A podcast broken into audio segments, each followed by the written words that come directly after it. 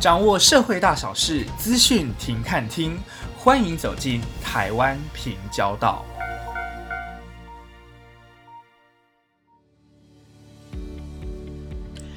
Hello，你好，我是台湾平交道的 Leo，欢迎收听今天的第一集节目。我们很开心能够透过这个方式呢，能够跟大家来认识。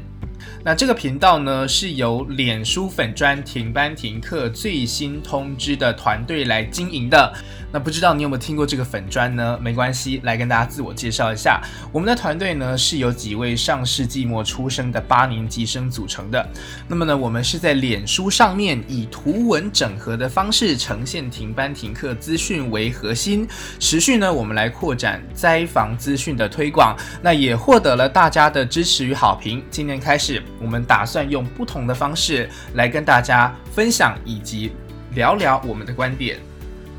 那么我们这个频道呢，叫台湾平交道，因为平交道是马路跟铁路的交汇点。那平交道呢，就是希望能够守护台湾，以及守护我们继续走向未来的道路。那虽然呢，从图文的制作转换到声音内容的制作是一项全新的挑战。不过我们相信，既然选择了远方，便只顾风雨兼程的理念。正因为我们不能够避免灾害，所以我们不只希望能够陪伴大家遇到灾害的时候走过不安，更能够一起迎向光明的未来。那么这个频道呢，我们会聚焦在社会上发生什么样的事情。每一集呢，我们将同整社会上的时事以及灾害新闻，同时呢，我们也会来探讨议题内容，甚至也会分享我们在经营脸书的时候所遇到的一些奇闻趣事。那废话不多说，我们就开始今天我们的台湾平交道。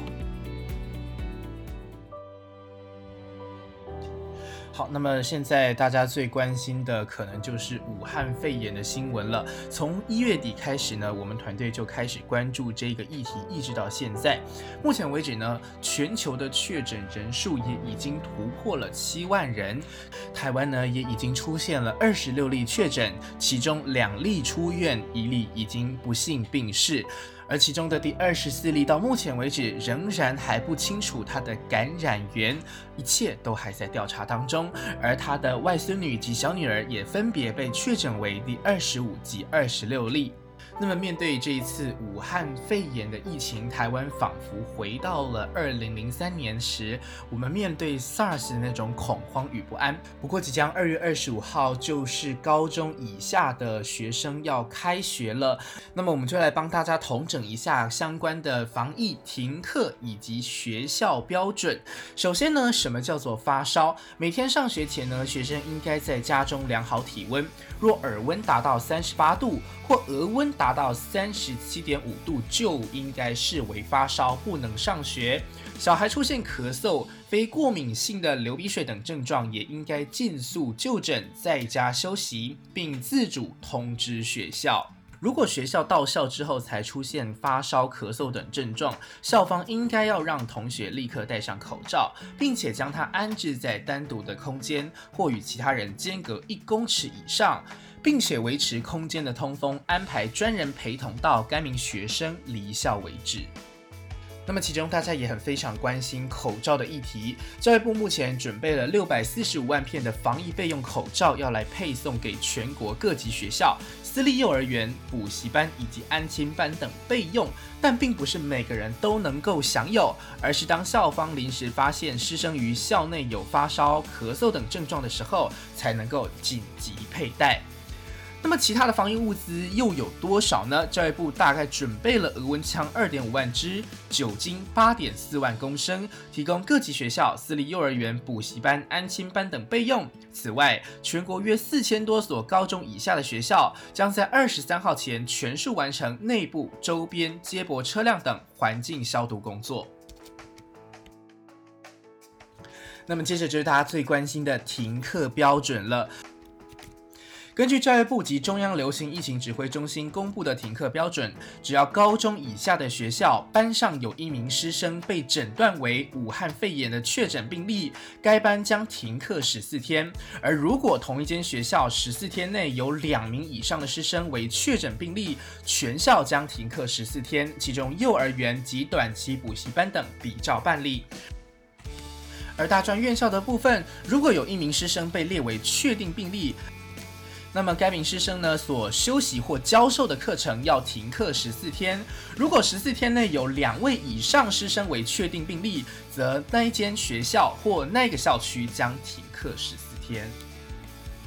此外呢，如果在同一个乡镇市区内已经有三分之一的学校停课，则该乡镇市区将全数停课。好，那目前呢，疫情呢也有相关的发展。中央流行疫情指挥中心宣布，日本与韩国的旅游警示提升到第二级警示，旅客需要对当地采取加强防护。而对于日韩的状况，陈时中补充表示，根据疫情的发展，不排除会做相关的边境管制。那么日本的武汉肺炎确诊病例已经达到一百一十例，超过七成是当地或疑似当地感染，多例感染源不明，且已经发生数起社区及医院群聚。该国的防治政策已由防堵转为减害。而此外，韩国的确诊病例也快速增加，已经达到三百四十六例，超过七成是当地或疑似感染，其中五例的感染源不明，而且近期发生大型教会与医院的群聚。韩国已将大大邱市上庆北道清道郡指定为传染病特别管理地区。好，那么根据目前呢，中央流行疫情指挥中心对各国旅游疫情的建议，第三级警告是避免至当地所有非必要的旅游区域有中国香港跟澳门，而第二级警示呢，就是应该对当地采取加强防护的地区有日本、韩国跟新加坡。最轻的一级注意是提醒遵守当地的一般防御措施。目前泰国则是被列在这个等级。而针对武汉肺炎的疫情持续发展，世界卫生组织秘书长谭德赛出席武汉肺炎二零一九年冠状病毒记者会，针对疫情发展做出最新说明。中国确诊病例大幅下降，是因为中国再次改变诊断的方式，改回只报告疑似和经实验室确认的病例。他认为这显示武汉卫生部门检验可疑病例的能力已经恢复。而虽然目前在中国境外地区的感染人数相对较少，但出现未有武汉或中国旅游史及接触史案例的增多而感到忧心。谭德赛特别提到，伊朗过去两天案例快速增加，两天内出现十八例新病例及四例死亡，这令人非常的担忧。而这也是自疫情爆发以来，他罕见的使用如此的重话。媒体询问目前的情势发展，疫情是否来到引爆的转折点？谭德赛对此说：“遏制疫情的机会之窗仍然存在，但是目前正在缩小当中。疫情可能朝着任何方向发展，呼吁国际社会需要在机会关闭之前迅速采取行动。”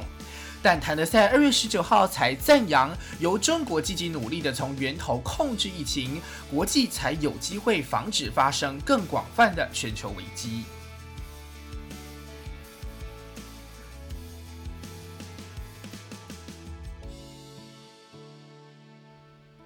好，那么关心完武汉肺炎的疫情之后呢，我们来聊聊天气。这天天气其实都不错，北部地区呢有短暂阵雨，而二二八连假之前呢，可能还会有一波东北季风南下，影响我们的天气。出门记得要携带雨具，而且早晚可能会有温差的状况。提醒您，提醒您，最近除了武汉肺炎的疫情，其实还有流感病毒正在流行当中，做好自己的健康管理。那么以上就是我们台湾平交道第一集的全部内容。如果有任何建议、想法以及想对我们说的话，你可以到 Facebook 搜寻台湾平交道粉丝专业留言给我们，我们就能看到。此外，今天的全部内容我们也会同整成文字放在脸书上面，提供大家参考。我们下期再见，拜拜。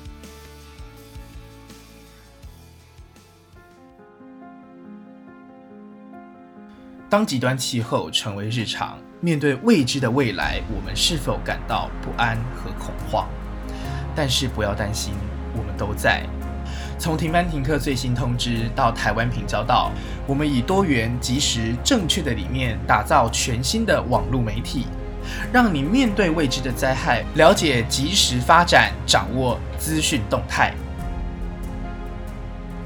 资讯亭看听，我们是台湾平交道。